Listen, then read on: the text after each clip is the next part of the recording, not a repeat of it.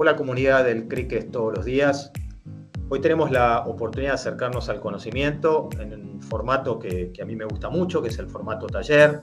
Ustedes ya lo conocen en estos tres años que llevamos ya compartiendo contenidos vinculados al ecosistema de CRM, CX, PPO y BI. Hemos eh, podido eh, compartir varios talleres y hoy es la oportunidad para presentar a nuestros invitados que van a ser los instructores de este taller. Me estoy refiriendo a Joe Tomko, fundador y presidente de Immersion, y a Sam Vélez, director comercial para Américas, por supuesto, de la misma compañía.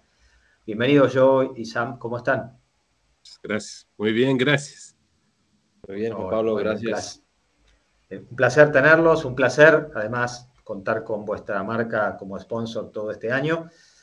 Y ustedes van a, a acercarnos a, una, temática que es muy, obviamente, importante y muy horizontal a nuestra actividad en toda la región, que tiene que ver con, con los talentos, que tiene que ver con las personas.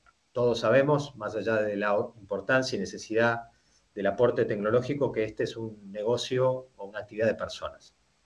Y en este taller, lo que me gusta de este taller es que van a poder mostrarnos esta combinación exquisita entre las personas y la tecnología, y cómo en todo caso la tecnología favorece a eh, la gestión de las personas. Así que sin hacer más spoiling, los quiero eh, dejar con, la audiencia e invitarlos a que inicien el taller, por favor. Eh, estamos felices de estar con ustedes para hablar de un, tema importante de, los idiomas y de la capacidad ah, de los bilingües y cómo reduzca la rotación y crea equipos bilingües más fuertes.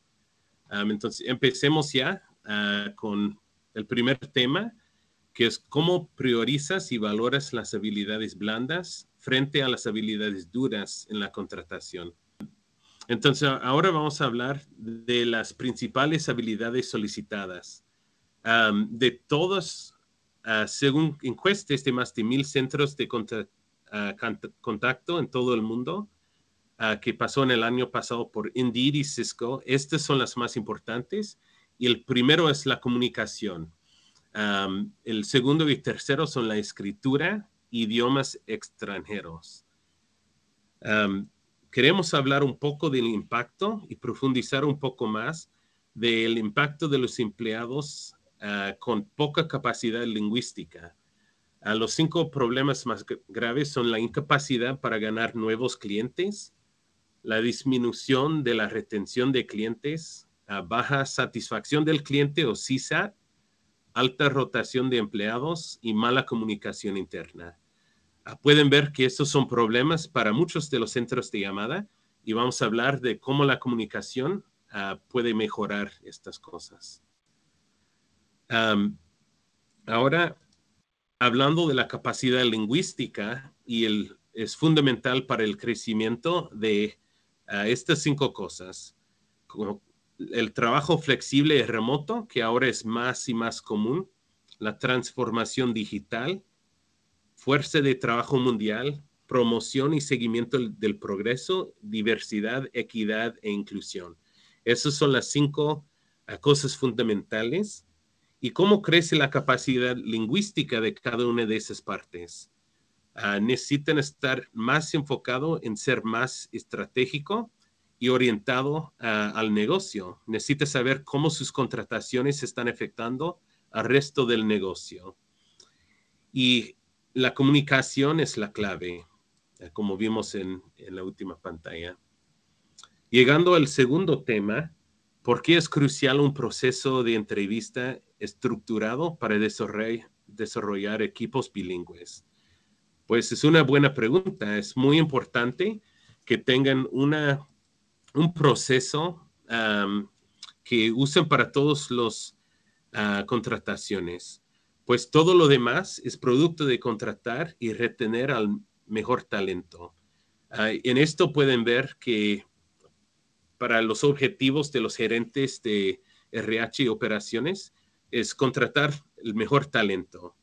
Ah, quieren reducir la rotación, mejorar la satisfacción del cliente y al final quieren ganar y retener clientes. Ah, hoy vamos a hablar un poco de cómo los exámenes de inglés y estas evaluaciones pueden ayudar con estas cuatro cosas. Ahora ustedes muchos trabajan con clientes al nivel mundial y ya tienen que saber que todos pueden comunicarse bien en el idioma requerido. pero el desafío de usar evaluadores humanos es, obvio, toma mucho tiempo, ah, cuesta ah, más, hay mucho error humano y es inconsistente. Eso es porque es tan importante tener un examen que tiene un nivel estándar por todo el mundo. las organizaciones globales pierden empleados y clientes debido a la mala evaluación del idioma. Y aquí es donde entra en juego la inteligencia artificial. Si tienen clientes en todo el mundo, tenemos clientes en 190 países.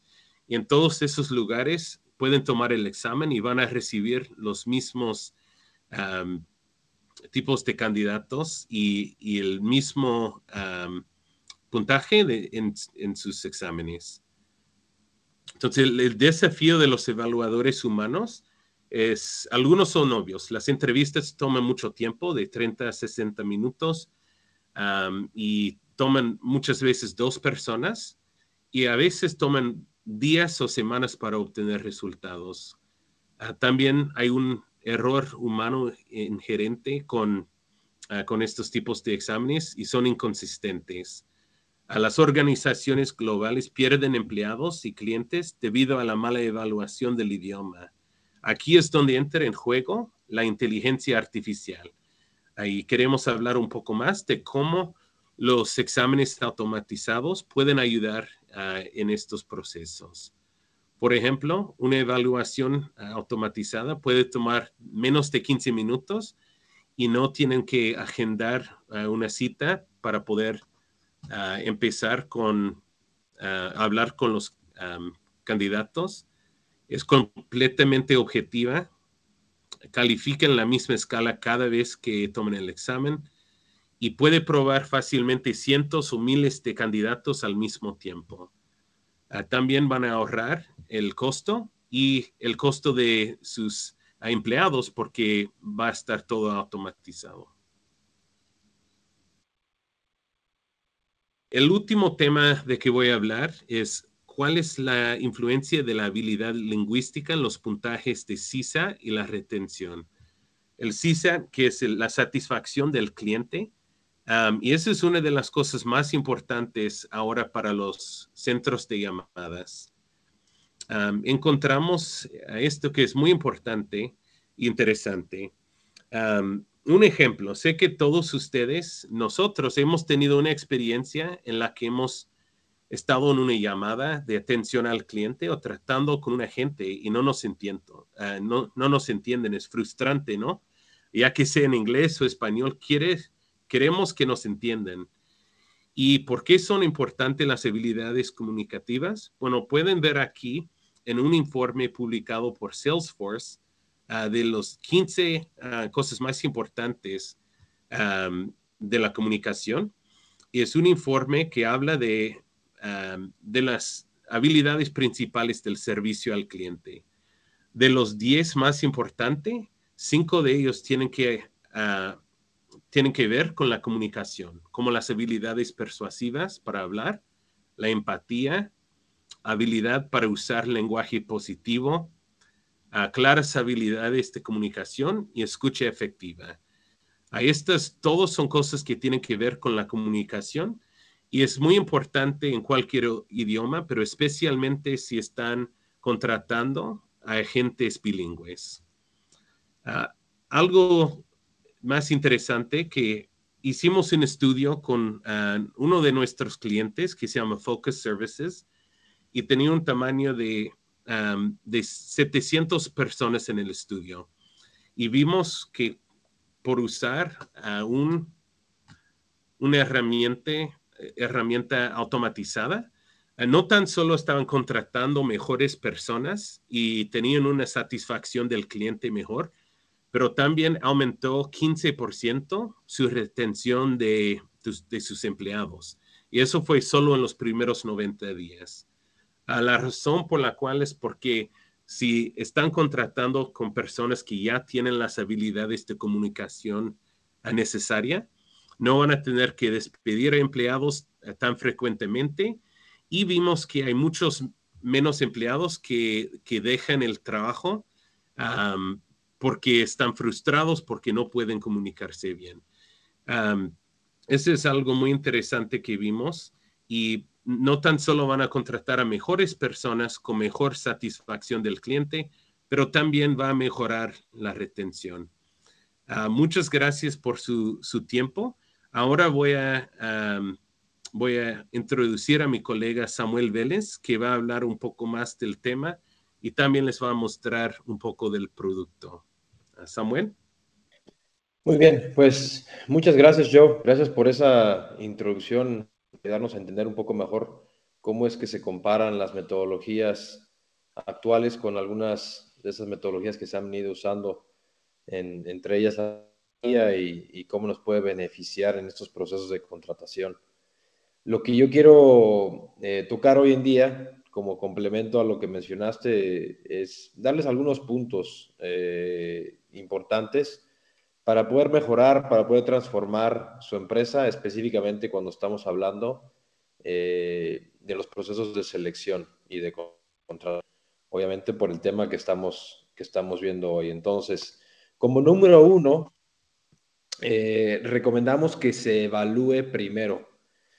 ¿Qué significa esto? Significa que hoy en día, cuando estamos hablando de eh, habilidades blandas, habilidades duras, que evaluemos por su importancia al idioma, primeramente. Entonces, dentro de todo el proceso de selección, que se ponga esa prueba como el paso número uno para entonces de ahí arrancar con ese proceso. ¿Por qué? Eh, porque eso nos agiliza nuestro proceso, como pueden ver, en un 63%. Eso nos ayuda de una forma como que a limpiar aquellas personas que no están al nivel que queremos y pues por obvias razones, pues nos, retrasan el proceso si es que llegamos a hablar con ellas, nos aumentan presupuestos si es que tenemos que hacer otro tipo de evaluaciones. Entonces, primeramente, hacemos una prueba de idioma y con eso tenemos una ah, gran idea, una muy buena idea de cómo continuar y cómo avanzar. Eh, liberar recursos de cierta forma.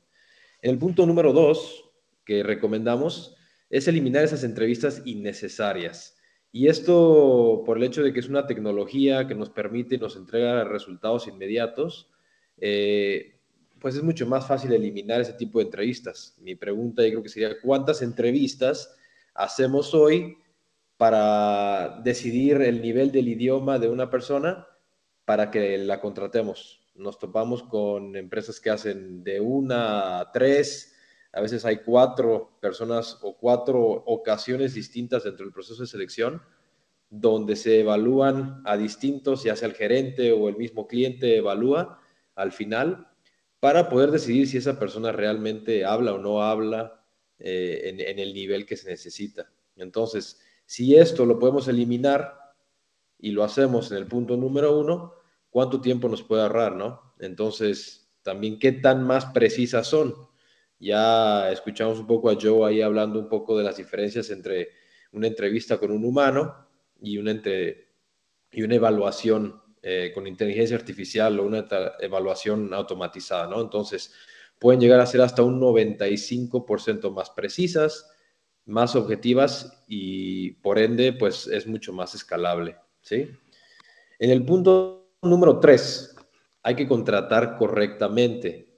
¿Qué significa esto? Pues bueno, eh, al evaluar con un humano, pues puede existir mucho error, ¿no? Entonces, el poder tener una herramienta que entrega data de una manera muy precisa y muy rápida, pues nos ayuda a poder entender en qué niveles se encuentran las personas y en qué roles se van a adaptar o en qué roles van a estar posicionados de mejor, de mejor forma de acuerdo a su capacidad. Entonces, ¿qué tan rápido puedo yo tener esa, esa data? Y luego esa data me va a ayudar a tomar una decisión más correcta para poder posicionar a, estos agentes, a estos empleados. Como número cuatro, hay que certificar periódicamente. Em, el hecho de hacer una prueba inicialmente eh, es importante, ¿sí? Eso nos ayuda a identificar y poder entonces poner a, estos candidatos, a estos empleados en, una posición específica, pero poder medirlos y certificarlos periódicamente para ver cómo es de que van avanzando, cómo es de que van mejorando, cuál ha sido su aumento en la, capacidad o su progreso dentro de la empresa. Y pues esta data se, se entrega y se mantiene como histórico, entonces es muy importante poder mantener eso para entonces poder ir viendo cómo hay un crecimiento. ¿sí?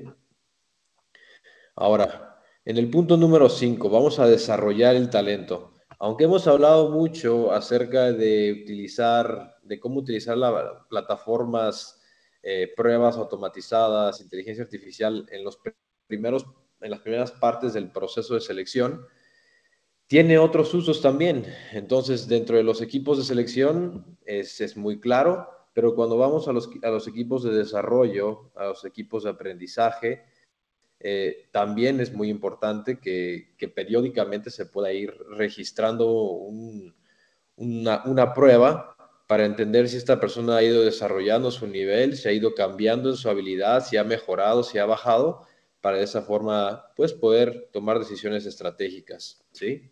Eh, en muchos casos eh, se ofrecen temas de, learning, temas de aprendizaje como parte del desarrollo, pero más allá, ¿no? Están aprendiendo, ¿ok?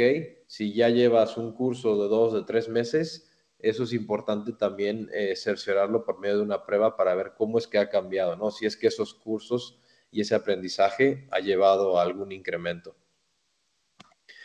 En el punto 6, y esto tiene que ver eh, o va de la mano con, con, los, con los últimos dos puntos que mencionamos, es promocionar al, mejor talento. Yo hablo mucho acerca de la retención eh, y, parte importante de, poder contratar talento es mantenerlo, ¿no? Y cómo es que aumenta, creo que mencionó un 15% en uno de los estudios que hicimos.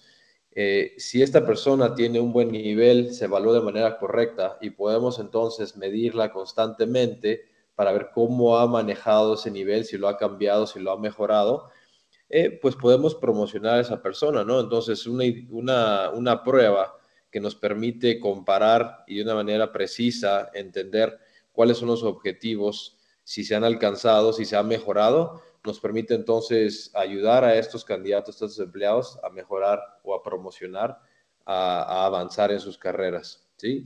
Que por ende, pues nos ayuda también con temas de retención. Entonces, Importante que esta data nos permite entonces ir viendo un cambio en, la habilidad de estas personas y de acuerdo a esa habilidad, pues podemos promocionarlos a posiciones eh, mayores. Número siete, eh, cobrar una prima. Ahora, ¿qué, significa cobrar una prima?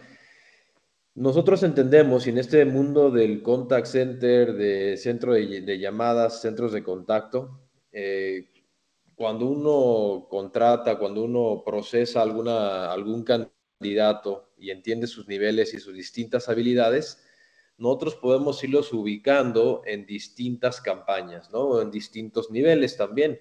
Entonces, de acuerdo a ese nivel, a lo mejor atienden cierta cantidad o cierto tipo de cliente que, que es requisito que tengan cierto nivel. Entonces, nosotros también podemos hacer, por medio de la data y los resultados que recibimos, crear esos distintos niveles de habilidad lingüística. El hecho de que utilizamos una plataforma y una, eh, un método estandarizado, como lo puede ser una solución de evaluaciones de idioma, nos permite tener entonces eh, escalas más específicas, más granularidad en lo que son los resultados, no tanto como un nivel alto, medio y bajo, sino niveles intermedios que nos permiten ser mucho más específicos en cuanto a la habilidad que puede presentar una persona. Entonces, si yo sé que una persona es un nivel C2, yo puedo colocar a esa persona en una campaña especial, específica para ese nivel. Y de acuerdo a ese nivel, yo puedo pagarle a esa persona un incremento porque su nivel es más alto. Entonces, también nosotros como empresas podemos ir estableciendo primas específicas de acuerdo al nivel que presenta un candidato o un empleado. Si un empleado entonces comienza en un nivel, supongamos B1, se le paga cierta prima y seis meses después tomó la prueba de nuevo como parte del proceso de desarrollo y aprendizaje. Si aumentó, podemos entonces promocionarlos y aumentar su sueldo, en este caso una prima. Entonces podemos motivar, retener y este, por medio de la data que obtenemos, eh, crear esos distintos niveles y por ellos también asignar una prima distinta para cada uno. Esto es algo que vemos muy comúnmente eh, hoy en día. En el punto número 8, también se mencionó en lo que mencionó Joe hace unos minutos, la calidad estandarizada que se puede lograr. Entonces, hay indicadores clave eh, que son muy comunes hoy en día, que son muy importantes para el mundo operativo y en las empresas poder entender. Entre ellos la satisfacción, ¿sí? la retención, la rotación que, presentan las empresas en cuanto a los empleados. Entonces, el poder tener o estandarizar ese tipo de calidad, pues nos permite funcionar de una manera más efectiva, ¿sí? El poder tener esa, esa data a la mano nos permite tomar decisiones, eh, mejores decisiones. Lo que vemos nosotros también hoy en día en este mundo del outsourcing, de los contact centers, etcétera, es que presentan también eh, ubicaciones o sedes en distintas partes del mundo o dentro de un mismo país tienen distintas sedes en distintos países. Y muchas veces las decisiones se toman individualmente, ¿no? En una, en, una sede a lo mejor toman una prueba con un humano, en una sede es una prueba híbrida, eh, en una se hace algún tipo de grabación la habilidad de poder tener eh, por medio de un par de clics y poder enviar una prueba y que desde cualquier sede se tome la misma prueba de la misma forma, te entregue los mismos resultados, nos va a permitir entonces estandarizar, escalar ese producto y de esa manera mejorar la calidad global o general de, la empresa. ¿Sí? Y como último punto, que también va de la mano, es, es mejorar esos indicadores clave. Entonces yo mencioné, por ejemplo, la satisfacción lo que nosotros hemos visto como resultado en varias de, las empresas con las que trabajamos es de que por medio de estos puntajes que se obtienen, por medio de utilizar este tipo de soluciones, eh, por ejemplo, la satisfacción del cliente aumenta en un 20%, ¿sí? Y la retención de los empleados hasta en un 50%, que ese es un número bastante, elevado considerando que muchas veces dentro de la industria vemos tendencias de hasta un 100% de rotación. Entonces, qué podemos ahorrar, qué podemos eh, eh, mejorar dentro de estos procesos de selección, si por medio de una prueba automatizada podemos aumentar nuestra satisfacción y nuestra retención eh, de estos empleados hasta en un 50%. Entonces, eso todo indica a un crecimiento general de la empresa, ¿no? A una mejora general. Y bueno, como parte de la, presentación y como parte de em, estos puntos que queríamos compartir con ustedes, también queríamos mostrarles un ejemplo ¿no? de cómo se ve esto. Hoy en día el, pensar en que la inteligencia artificial, en que las computadoras, en, que la tecnología ya puede venir hacer ciertas cosas, a veces no, no lo imaginamos. Pero hoy en día existen soluciones que permiten medir la habilidad hablada de, los candidatos, de los empleados. Este es un ejemplo, este es eh, de hecho la parte trasera o el backend de, de la solución, donde ustedes podrán ver y navegar la data y los resultados que han sido eh, obtenidos por parte de personas que han tomado la prueba, ya sea en distintos idiomas o distintos tipos de habilidades que se están midiendo. Como podrán ver, yo aquí puedo ver rápidamente en la palma de, mi mano o en una pantalla tan simple eh, el nombre de la persona, su correo, su contacto, el tipo de prueba que ha tomado, ¿sí? Entonces aquí podemos ver algunas pruebas en inglés habladas, algunas escritas, aquí hay una de portugués, alguna de español. Podemos ver también los resultados, que esta es la parte principal, ¿no? Estos resultados nos van a permitir determinar si una persona va a ser contratada o no, en qué nivel, cuánto se le va a pagar, ¿sí? qué tipo de clientes va a atender. Entonces, nosotros o esta plataforma puede entregar los resultados en las escalas que más se, se, utilizan en el mundo y que les permiten a ustedes tomar mejor decisión. En este caso, por ejemplo, la escala del marco común europeo, ¿sí? De un lado, y del otro lado viene una escala que llamamos la True North. Esta escala va del punto 1 al 10. Entonces, es mucho más granular, entrega más detalle eh, dentro de los resultados. Por ejemplo, esta persona tomó una prueba de speaking en inglés, eh, está considerada como un B1 en el marco común europeo, un 6.2 en la escala de True North. Podemos ver su fecha, podemos ver la duración y el estatus. Algo importante aquí es la duración, ¿sí? Entonces, algo que se mencionaba dentro de los procesos eh, de selección cuando se entrevista con humanos es de que estas entrevistas pueden durar 30, 45 minutos, más el tiempo de hablar, agendarlas, de que se presenten, de que se suban al Zoom, de que exista algún tipo de contratiempo. En promedio, estas pruebas duran entre 10 y 15 minutos, que es sumamente corto, ¿sí? Se pueden tomar desde cualquier dispositivo móvil, se pueden tomar a cualquier momento del día, en la noche, en fin de semana. Lo único que hay que hacer, pues, es enviarles un acceso por medio de un enlace. Este enlace se envía directamente desde la misma plataforma. Ah, uno viene, elige el tipo de enlace que quiere eh, enviar, carga de una manera masiva o uno por uno los correos de, de los candidatos, selecciona el idioma una vez que selecciona el idioma, se genera un enlace, se crea un correo, ese correo le llega al candidato y el candidato entonces se registra para tomar esa prueba. Esa prueba entonces, como les mencionaba, dura entre promedio 10 y 15 minutos. Al momento de terminar, inmediatamente arroja los resultados dentro de su tablero, dentro de, esta página que pueden ver aquí. Entonces, por ejemplo, aquí hay algunas personas que lo han tomado en octubre, en septiembre, pueden ver los resultados en cuanto a tiempo esto varía porque la solución es eh, una solución que utiliza eh, un elemento adaptativo. Todas las pruebas son distintas, se adaptan al candidato. De acuerdo a cómo va contestando una pregunta, la siguiente pregunta va a ser más difícil o más sencilla de acuerdo a su nivel. Entonces, eso es lo que permite que la prueba sea corta o no tan alargada. ¿sí? Entonces, pueden ver que va a haber, diferentes tiempos en cuanto a las distintas pruebas y de acuerdo al candidato. Eso también ayuda en temas de prevención de fraude, ya que no son las mismas preguntas, no son los mismos ítems y eso permite entonces eh, el poder ser más efectivos al momento de entregar los resultados también. ¿sí? Eh, cabe mencionar que, que, una de las grandes ventajas de poder hacer este tipo de procesos por medio de una tecnología es que podemos también integrar. Entonces existen eh, integraciones o APIs o conexiones que se pueden hacer con otras plataformas que ya a lo mejor ya son parte de, las empresas, ¿no? Los Applicant Tracking Systems, los ATS, sistemas de CRM, etcétera, donde ya se encuentran los datos de ciertos candidatos, de empleados, y nosotros pues podemos pasar este tipo de data, los resultados de las pruebas directamente a estas plataformas para que la información y la data fluya y, no haya necesidad de estar navegando sobre dos plataformas.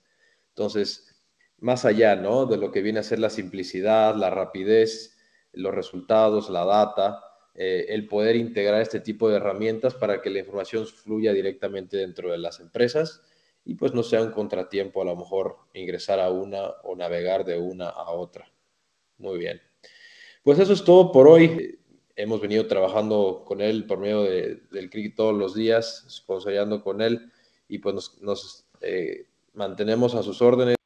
A ver, la, idea entonces de, este taller que, tenía que ver con cómo orientar a, Primero agradecer a Joe por su español, que ha, sido y es muy, muy eficiente, así que gracias por ese, por ese esfuerzo doble. Y a los dos, de vuelta, por, por ayudarnos a, entender y ver este recorrido donde el rol o el aporte de la tecnología es súper claro, pero donde, y por eso tenía el formato de taller, la idea era que ustedes fueran paso a paso, como lo han hecho, con recomendaciones vinculando a la mejor gestión de las personas, teniendo en cuenta el aporte que la tecnología podía hacer o puede hacer para esa mejor gestión. Y yo tengo como, como testigo privilegiado de este, de este taller y que a partir de ahora ya somos muchos más los de la audiencia del cricket todos los días que también nos ha disfrutado, tengo la responsabilidad de hacer algunas preguntas y me permiten sacarles algunos minutos adicionales. Y sí, espero, me digan que sí. Y si es sí, la primera pregunta que quiero hacerles es, en, términos generales, ¿no? y sin hablar de un proyecto o, o marca en particular o en especial, ¿cuáles son las áreas funcionales que intervienen en este tipo de, eh, de, integración? Entiendo, y ustedes obviamente lo han nombrado durante el taller, que el área o la función de HR o recursos humanos seguramente, pero ¿qué otras áreas ustedes recomiendan que se hagan parte del proyecto para sacarle toda la ventaja a este tipo de procedimientos? quiera de los dos. Si quieres, contesto esa, Joe. Eh, sí, sí, sí es, yo creo que bastante claro que el área de recursos humanos, específicamente el, equipo de selección o, atracción de talento, es quien realmente utiliza la solución y quien ve el, el requerimiento día a día lo que hemos visto también es que las áreas operativas, ¿sí? Esto ayuda a agilizar la, operación dentro de las empresas, ¿no? Casi, casi desbloquea y quita trabas que a veces tardan días. Un claro ejemplo es si yo tengo o contrato a una empresa que me va a hacer una evaluación, porque a veces no las hacen directamente en las mismas empresas, lo hacen outsourced, eh, esto puede tardar 24 horas mínimo hasta una o dos semanas en que hagan la prueba, les agenden y les entreguen resultado. ¿Qué significa eso? Que en dos semanas esa persona, ese candidato a lo mejor pues ya encontró trabajo. ¿sí? Entonces, el eliminar ese tipo de trabas, y muchas veces lo vemos en el equipo de operaciones, es, es donde, donde ellos se involucran también, ¿no? Eh, también mencioné por ahí el desarrollo, el equipo de aprendizaje que también para poder medir e ir viendo cómo van cambiando durante el tiempo, es otro, otro equipo que a veces se ve involucrado. No sé si haya por ahí otro Joe que, que se me haya pasado. Está muy bien. Nada más que a veces los ejecutivos también, como da información importante sobre el, como el negocio al nivel ah, mundial también, entonces pueden ver cómo van las comunicaciones en, diferentes países o diferentes sitios en que tienen sus centros de llamada. Clarísimo. De hecho, esa era mi segunda pregunta, que tenía que ver con esto de la, del multisitio o de, o de la multiregión, que obviamente, como decían antes, es una constante o es un, nuevo, una nueva realidad, ¿no? Esto de estar distribuidos en grandes o no tan grandes operaciones, pero sí estar distribuidos. En ese caso, y, teniendo en cuenta además el mix de idiomas posibles y visto del lado del usuario, ¿no? No, no visto del lado de la solución, sino visto del lado del usuario, ahí también, ¿cuál es la recomendación de cómo, cómo gestionar para, para, si de manera centralizada, si no, si no, no centralizada, sino descentralizada, eh, cómo el, el, el, tablero de control que pueda haber detrás de esto, o sea, cómo, cómo, cómo proponen o cómo recomiendan este, este, este trabajo con esta complejidad adicional. Bueno, puedo decir algo y, Sam puedes agregar, pero lo bueno de nuestra solución es que es una aplicación que pueden usar e, en cualquier lugar del mundo. Tenemos clientes en creo que 190 países en todo el mundo. Y si son unas, un centro de llamadas que tiene varios sitios o lugares uh, diferentes países pueden usar el mismo examen y pueden recibir las calificaciones de, empleados en todo el mundo y comparar como quién, quién está haciendo mejor trabajo. Por ejemplo, pueden comparar sus centros en, México con centros en, Argentina o en las Filipinas y así pueden tener diferentes niveles de posiciones e-, en cada país. Como dijo Samuel también, pueden cobrar a prima como unos, unas posiciones más altas, pueden contratar con aplicantes que tienen una habilidad más alta y pueden tener clientes que nada más necesiten a alguien que sea en un nivel como más intermedio y así pueden pagar menos, pero van a recibir un nivel ah, intermedio. Ah, ¿Algo más, Sam? Sí, no, de acuerdo. Yo creo que desde la parte operativa, Juan Pablo, el, darle la oportunidad a, distintas sedes o distintos países de, hacer y deshacer con sus propios procesos, pues puede llegar a ser un problema, ¿no? Entonces, desde la perspectiva de la tecnología, yo creo que la recomendación es sí, centralizar de cierta forma cuál va a ser el modo de operar, qué tecnología o qué proceso es el que se va a utilizar y, y bueno, Nosotros o, desde la plataforma se pueden entregar accesos a cada país, a cada sede, para que utilicen el mismo tipo de proceso, pero que la data fluya de regreso al mismo lugar, ¿no? Y que se puedan ver ese tipo de comparativos que, que menciona Joe. Clarísimo, clarísimo.